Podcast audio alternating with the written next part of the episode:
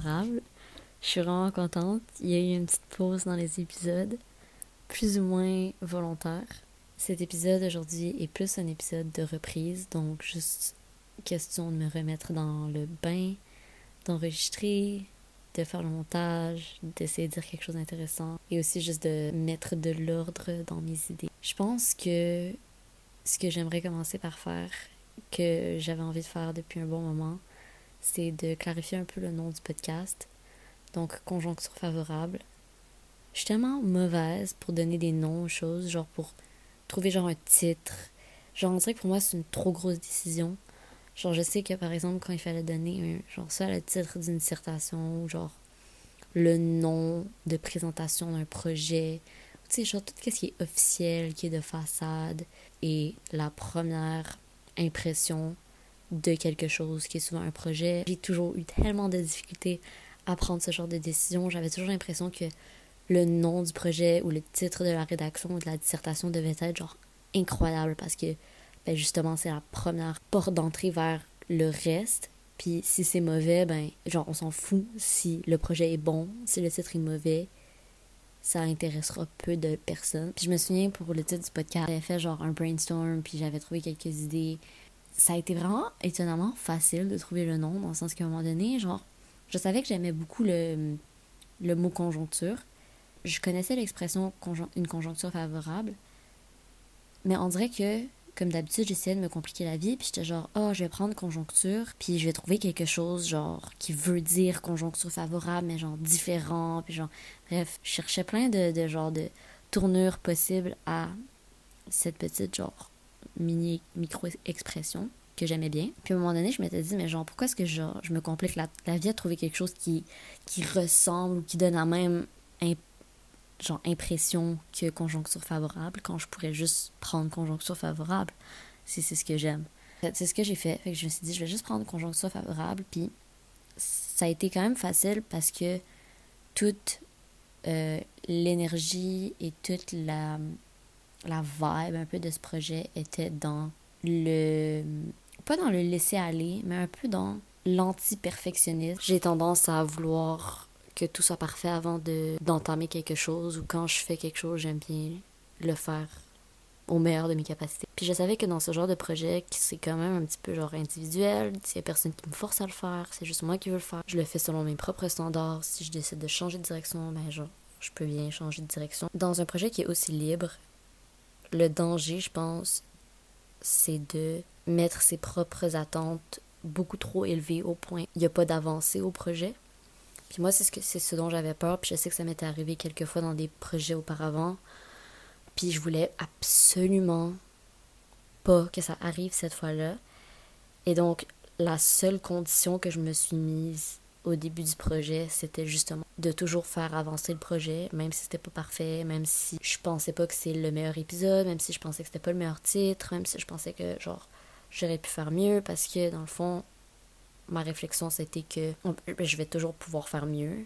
Ce que je vais faire aujourd'hui sera toujours meilleur que ce que j'ai presque toujours meilleur que ce que j'ai fait hier et que une des raisons principales qui me poussait à entamer ce projet, c'est parce que j'avais envie de développer des compétences qui avaient euh, rapport avec juste le fait de transmettre ses idées, d'avoir des réflexions et de discuter des sujets variés. Et la seule façon que j'aurais pu atteindre cet objectif, c'était en produisant des épisodes imparfaits qui allaient me permettre d'apprendre. L'imperfection était une condition nécessaire à ce projet et donc même si à l'époque, ben à l'époque, il y a quelques mois, je pensais que le titre n'était pas nécessairement le meilleur, je me suis dit que c'était suffisamment bon, j'étais suffisamment confortable avec le titre pour débuter le projet. Et je pense que cette prise de position m'a permis d'apprécier le titre encore plus par la suite.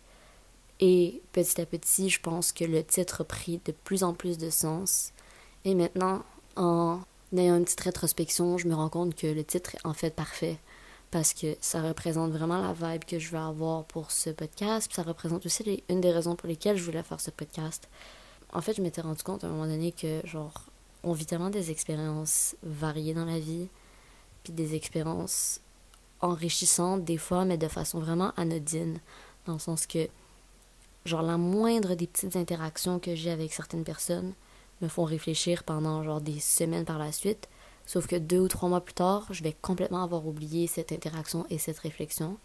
Puis c'est pour ça aussi que j'ai commencé, comme, comme il y a quelques années, à essayer d'écrire genre ce, ce que je trouvais important et ce que je trouvais important aussi dans la durée. Donc des trucs que je pense aujourd'hui que je sais que je vais vouloir me rappeler ou me souvenir dans quelques années.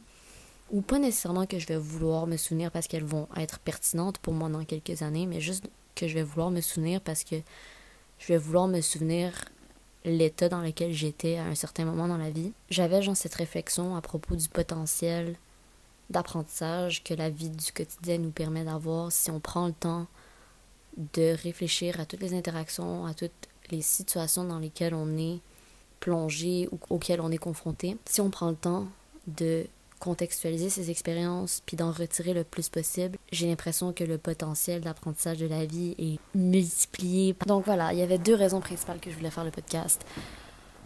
C'était pour m'améliorer dans ma transmission peut-être orale de mes idées, puis de juste aussi de travailler des sujets de façon autonome et indépendante, dans le sens que de A à Z, je me dis voici ce que je juge intéressant et voici comment est-ce que je le transmets de façon intéressante selon mes propres critères. Et c'est pas pour dire que j'ai raison, que c'est intéressant, mais plus pour dire que voici ce que j'ai été capable de produire avec les compétences que j'ai à un moment X. Et la deuxième raison, c'est que j'ai envie de un peu de marquer dans le temps les expériences et les réflexions que j'ai parce que je trouve qu'elles sont ben parce que je trouve qu'elles sont belles. Moi, je trouve que j'ai quand même beaucoup de chance dans le sens que je suis confrontée à plusieurs réalités différentes. J'ai la possibilité de tester des modes de vie, puis des idées, des cultures différentes. Et je trouve que, ne serait-ce que pour moi, c'est intéressant de se souvenir. C'est important pour moi de me souvenir de la variété des expériences que j'ai vécues et de leur potentielle pertinence pour moi. Puis aussi, je pense que c'est intéressant pour peut-être les autres personnes. Et de cette façon, ça permet aussi comme de poursuivre le dialogue, dans le sens que quand on partage des idées, ben, on est confronté aux idées des autres. Donc moi, j'aime vraiment ça quand mes amis viennent me, genre partager leur expérience de vie ou leur position par rapport à un certain sujet. Et j'en dirais que l'expérience, même si tu l'as pas vécue, elle est partagée. Donc tu te l'appropries dans une certaine mesure, même si tu l'as pas vécu directement. Donc voilà, conjoncture favorable, je trouve que ça prend de plus en plus de sens parce que l'objectif final, c'est un peu de se dire que peu importe l'expérience en soi ou peu importe l'expérience en tant que telle qui est vécue, qu'elle soit positive ou qu'elle soit négative, le fait de collectionner un peu ces expériences et ces souvenirs permet de, à mon avis, créer une espèce de conjoncture favorable. Ça veut dire que au final, on, en sort gagnant en tant qu'humain parce qu'on prend le temps de réfléchir, puis d'apprendre, puis on choisit un peu de garder ce qui est bon et de laisser de côté ce qui est mauvais. Voilà, c'était un tout petit épisode pour reprendre les épisodes hebdomadaires de Conjoncture Favorable. Merci d'avoir écouté si vous avez écouté jusqu'à la fin. Et moi, j'arrive faire de dodo. Bonne nuit!